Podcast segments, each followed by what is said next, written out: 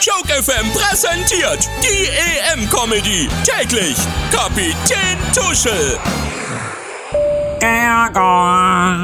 Schönen guten Tag, liebe Frühshopper und Shopperinnen an Bord des Merchandising-Sonderflugs. In diesem Moment schalte ich den Autopilot ein. Damit sind wir offiziell steuerfrei. ja, ohne Steuer, das freut nicht nur Uli Hoeneß. Der heutige Topseller im Duty-Free Board Shop? Ein T-Shirt aus asiatischer Billigproduktion für 99 Cent, jetzt mit DFB-Logo für nur 99 Euro.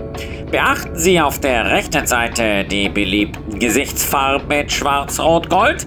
Diese sind besonders leicht entfernbar, denn in der Todesgruppe mit Frankreich und Portugal können wir uns die Titelträume wohl schnell abschminken. Kleiner Scherz am Rande. Äh, neu reingekommen sind die DFB Pampers für ununterbrochenen Fußballgenuss, auch bei Verlängerung und Elfmeterscheibe äh, schießen. Äh, darauf setzen auch Yogis Jungs, wenn sie vor großen Spielen die Hosen voll haben.